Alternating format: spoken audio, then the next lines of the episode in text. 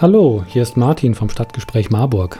Heute, es ist der Mittwoch, der 25. November 2020, gibt es neben Nachrichten und Veranstaltungshinweisen, ja, das gibt es noch, ein Interview mit Ursula Biersel, Politikwissenschaftlerin und Demokratieforscherin hier in Marburg. Doch zunächst zum Nachrichtenblock. Wir schauen da in unser Stadtmagazin Express. Es geht um die Uferstraße, ist Fahrradzone, kostenlose Energieberatung, Nochmals, das Gassmann-Stadion ist für den Individualsport offen. Bewegt euch. Außerdem ist heute der Internationale Tag gegen Gewalt an Frauen.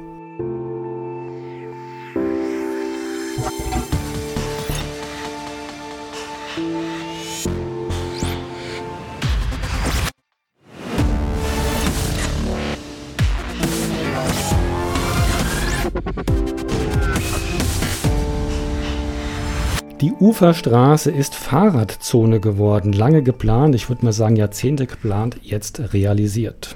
Die Schilder stehen nämlich an allen Ecken und Enden rund um die Uferstraße, auch die Zufahrtsstraßen sind da ausgeschildert. Großflächige, farbige Piktogramme auf, den, auf der Fahrbahn machen es ebenfalls deutlich, das Campusviertel, also im Zentrum von Marburg, ist jetzt in weiten Teilen eine Fahrradzone. Das bedeutet nicht, dass Auto die Straßen nicht benutzen dürfen, sondern der Fahrradverkehr hat Vorrang. Der motorisierte Anliegerverkehr bleibt zugelassen, denn das Campusviertel ist ein wichtiger Schul-, Kultur- und Wirtschaftsstandort, sowie auch natürlich Wohnviertel. Alles soll weiterhin gut erreichbar sein mit allen Verkehrsmitteln. Die Busse am Rande, alles soll weiterhin gut erreichbar sein, heißt es. Autofahrer müssen dem Radverkehr in der ersten Fahrradzone Marburgs nun eine besondere Beachtung schenken. Mit der Fahrradzone soll der selbstständige Schulweg für die Kinder und Jugendlichen sicherer gestaltet werden. Damit möchte die Stadt Marburg beitragen, den Schulverkehr beispielsweise durch die Elterntaxis zu reduzieren und sichere Alternativen anzubieten. Für die neue Fahrradzone wird es laut Stadt zudem bald etwa 50 neue Radstellplätze geben und eine Nextbike-Station, also das Bike-Sharing-System hier in Marburg, wird da auch neu eingerichtet. Die Fahrradzone umfasst neben der Uferstraße auch die Wolfstraße, die Savigny-Straße, die Heusinger Straße sowie die verlängerte Biegen- und Deutschhausstraße.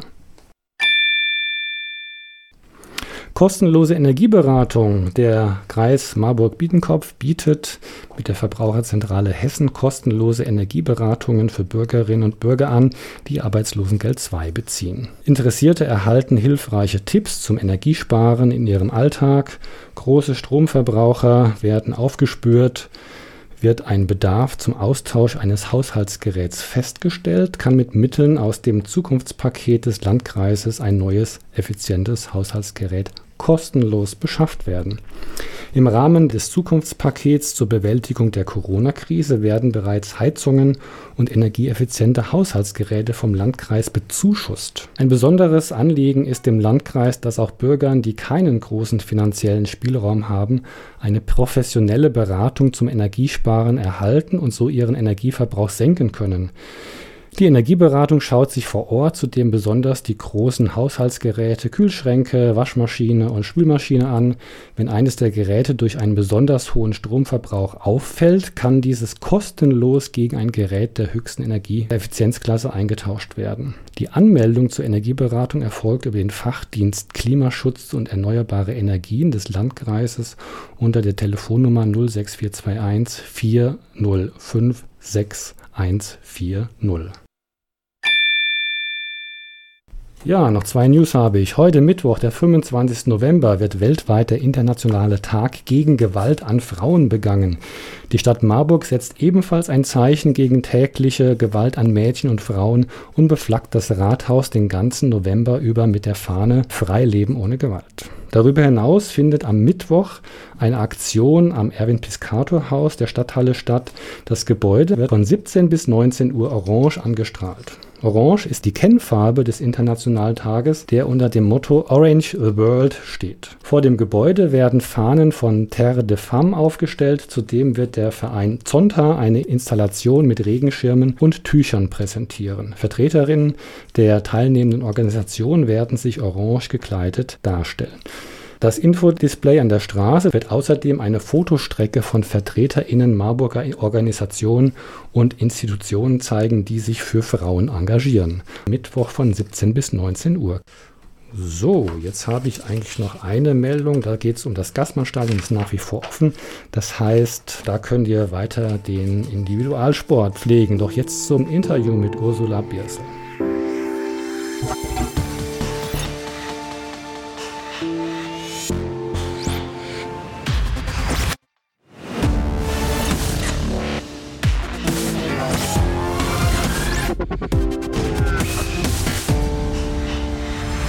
Corona, Grundrechte, Demokratie. Alle Gewalt geht vom Volke aus, so heißt ein demokratisches Grundprinzip.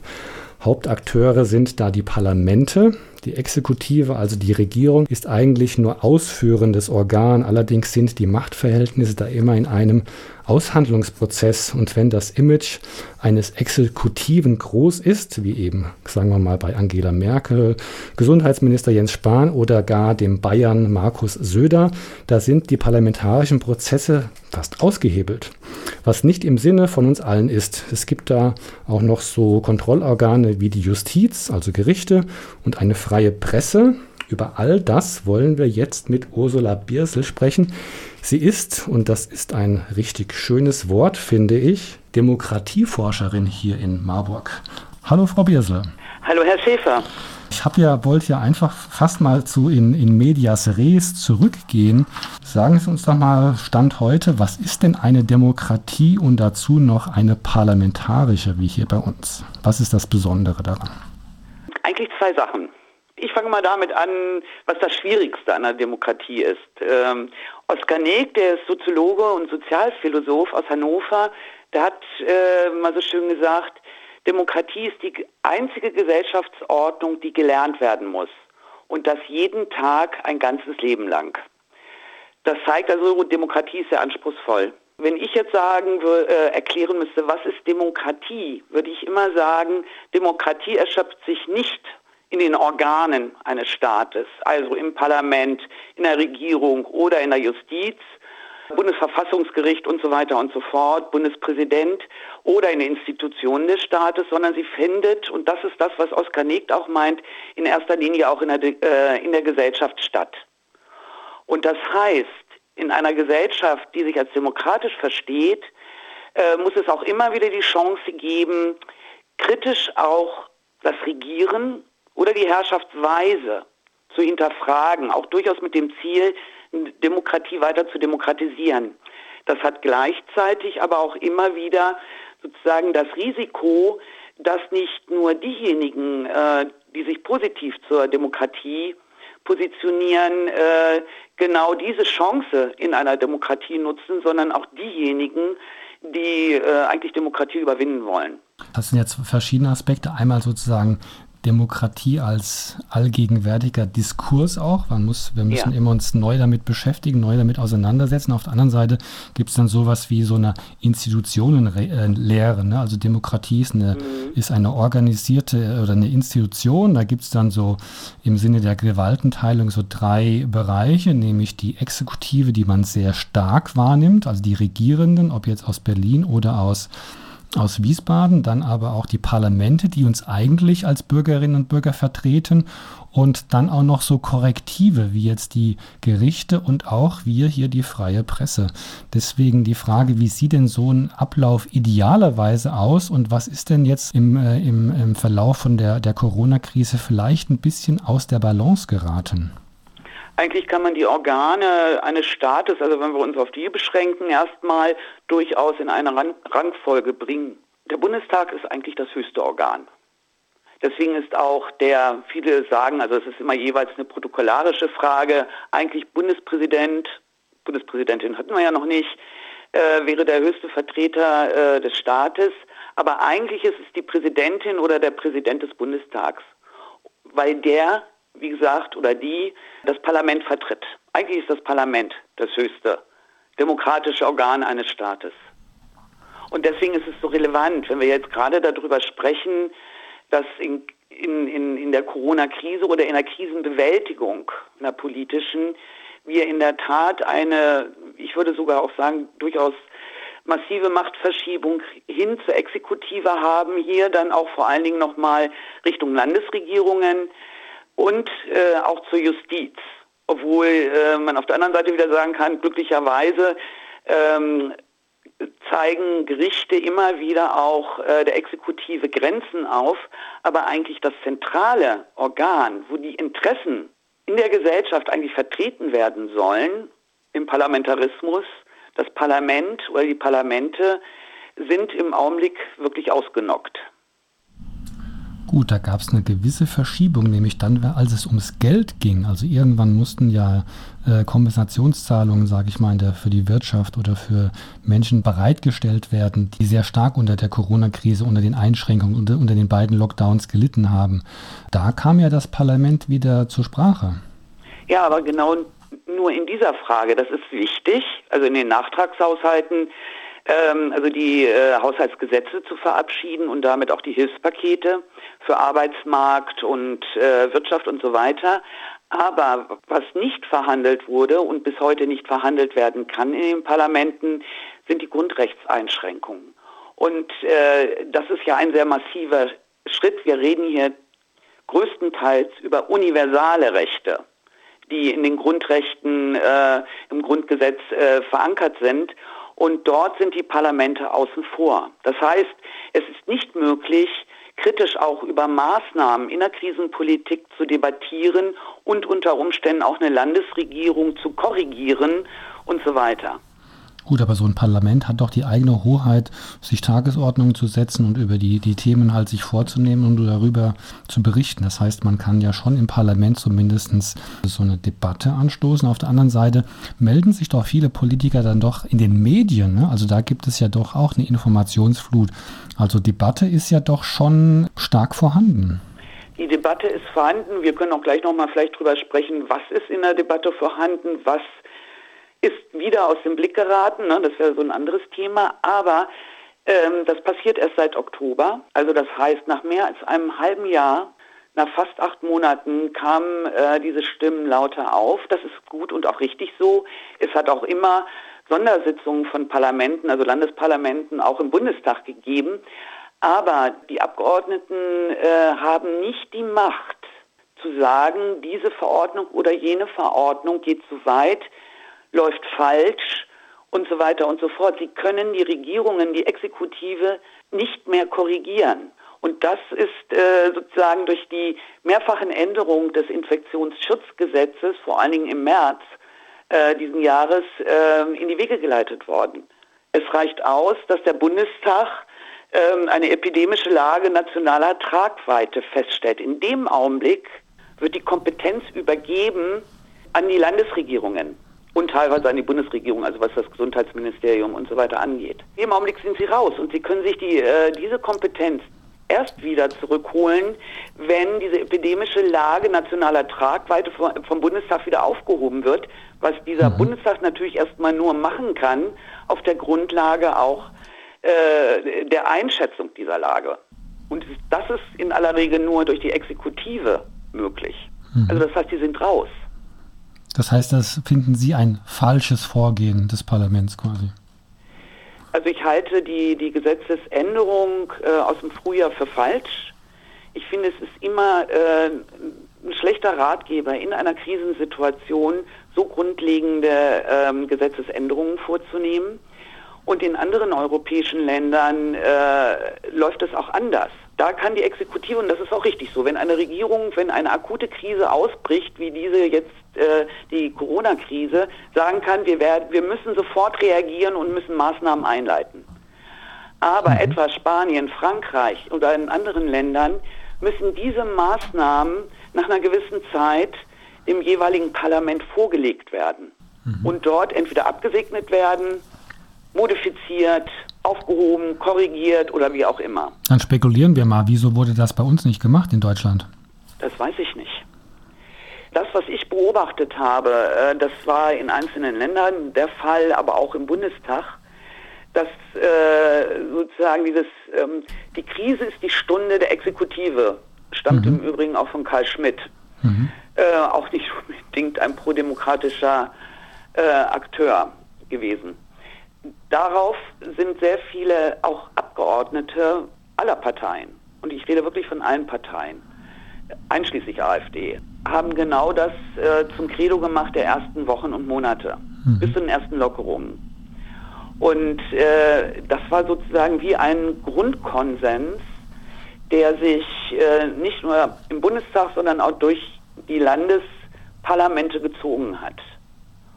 Und in anderen Ländern äh, gibt es mehr, sagen wir mal, ähm, das Bedürfnis, wirklich auch Regierungen zu kontrollieren, auch gerade in solchen Situationen. Mhm.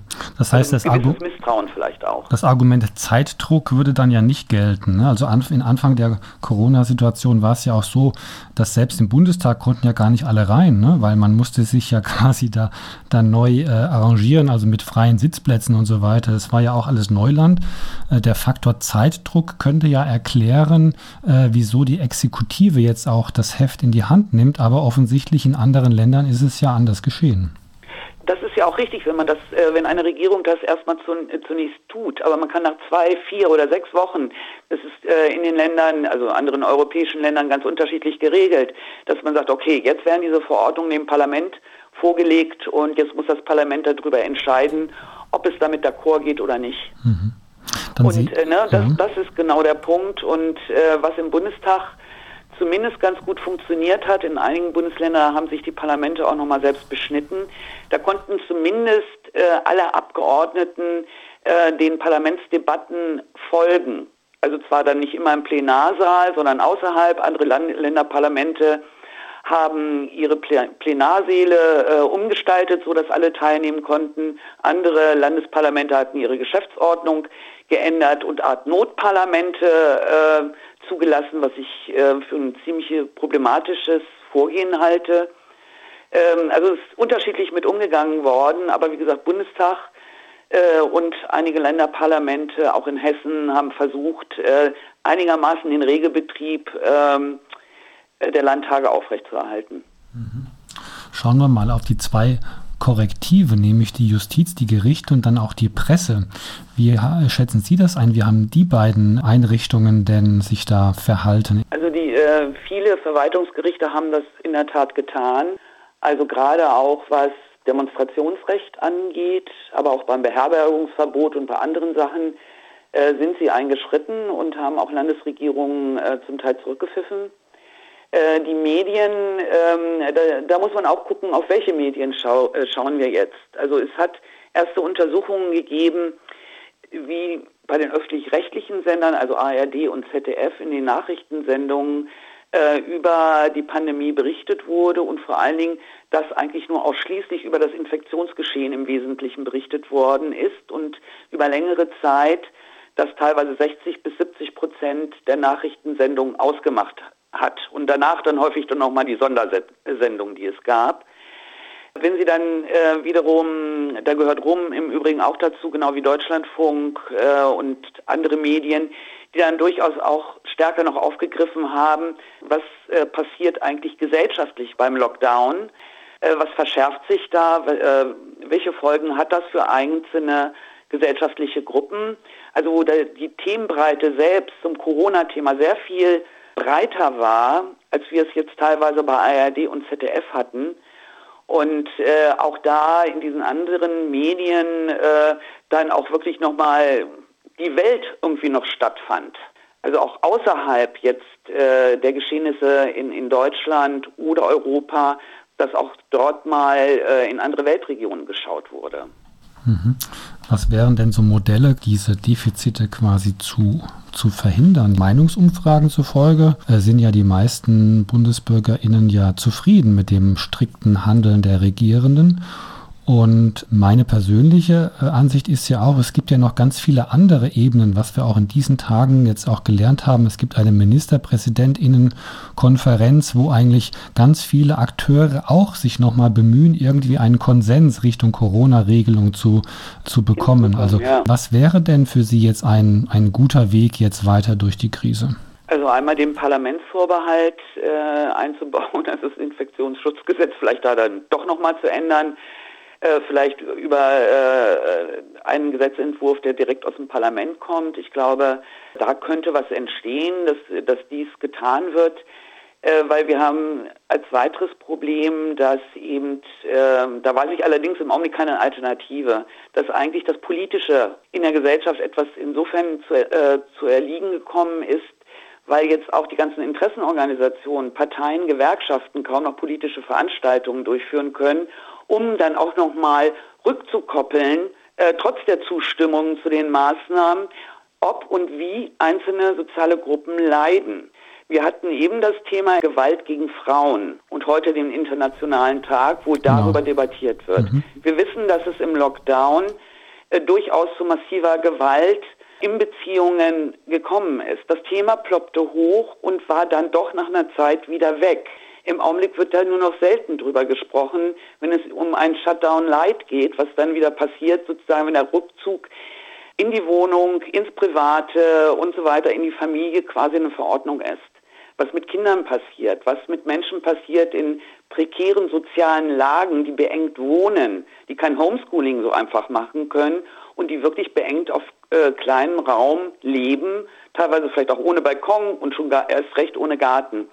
Also dass eigentlich genau die Folgen, die Dynamisierungen, die wir in den Ungleichverhältnissen haben, sind kurzzeitig und aber nur in einigen Medien diskutiert worden und sollten aber eigentlich über Parteien und Gewerkschaften aufgegriffen werden und dann zum Gegenstand auch der öffentlichen äh, Debatten werden und nochmal lauter auch in den Parlamenten. Mhm. Da kommen wir jetzt schnell zur Stadt Marburg. Was kann denn Marburg da gut und besser machen? Also ich erinnere mich, dass auch die Stadt relativ viele Livestreams Livestream, also jetzt online gestützte Veranstaltungen, das ist jetzt erstmal ein Weg. Äh, der, das Problem daran ist, dass nicht alle daran teilnehmen können. Also entweder weil sie die technische Ausstattung nicht haben oder weil sie mit diesen Tools gar nicht umgehen können. Betrifft dann häufig auch ältere Menschen, äh, die gar nicht äh, insofern im Internet unterwegs sind oder online unterwegs sind und deswegen auch den Zugang dazu nicht haben. Aber da weiß ich jetzt im Augenblick auch so keine Alternative. Es wäre dann eher zu fragen, wie man in der Tat noch über andere Formate äh, wirklich öffentliche Diskussionen hinbekommt, auch über die Stadtverordnetenversammlung, die im Übrigen in Marburg sehr spät erst wieder tagen konnte, wo dann schon in anderen Kommunen schon sehr viel früher mhm. die Stadtverordnetenversammlungen und so weiter tagten und darüber berieten, wie man äh, mit der Krise umgeht. Jetzt sind wir in der Zeit doch ein bisschen fortgeschritten, Frau Biersel. Also vielleicht bilanzierend, was, wie blicken Sie auf die nächsten Wochen oder geben Sie uns mal einen optimistischen Ausblick? Oh Gott, optimistischeren. bitte, bitte. Äh, das Optimistische stimmt mich im Augenblick, dass das Thema Demokratie jetzt zunehmend auf die Tagesordnung kommt. Das gilt auch, äh, dass Abgeordnete, Fraktionen das thematisieren, dass Medien das jetzt stärker aufgreifen. Das wäre etwas, das könnte uns auch helfen, überhaupt über Demokratie genau in dieser Richtung weiter nachzudenken. Das ist, denke ich, eine positive Sache und ich hoffe aufs Frühjahr. Ich auch. Äh, Frau Biersel, ich danke Ihnen sehr. Sie haben unseren Blick auf ganz wichtige Aspekte gelenkt und dies auch weiterhin zu beobachten gilt. Also vielen Dank für das Gespräch, für die Zeit und beste Grüße nach Göttingen. Ich grüße nach Marburg. Dankeschön. Tschüss. Tschüss.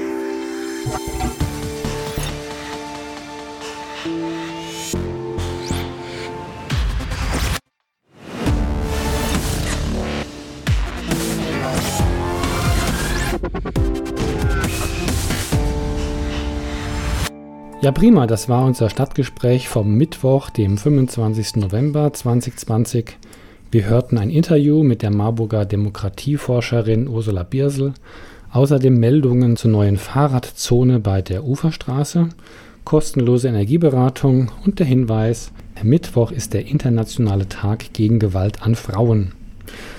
Unsere Podcast-Reihe Stadtgespräch Marburg läuft mittlerweile auf allen gängigen Podcast-Plattformen Spotify, Google, iTunes und dieser. Macht mit. Wir können noch Menschen, Input, Ideen, Support gut brauchen. Im Namen der Marburger Podcast-Gruppe sage ich danke fürs Zuhören. Bis zum nächsten Mal, wenn es wieder heißt Stadtgespräch Marburg. Im Gespräch mit Menschen in eurer Stadt.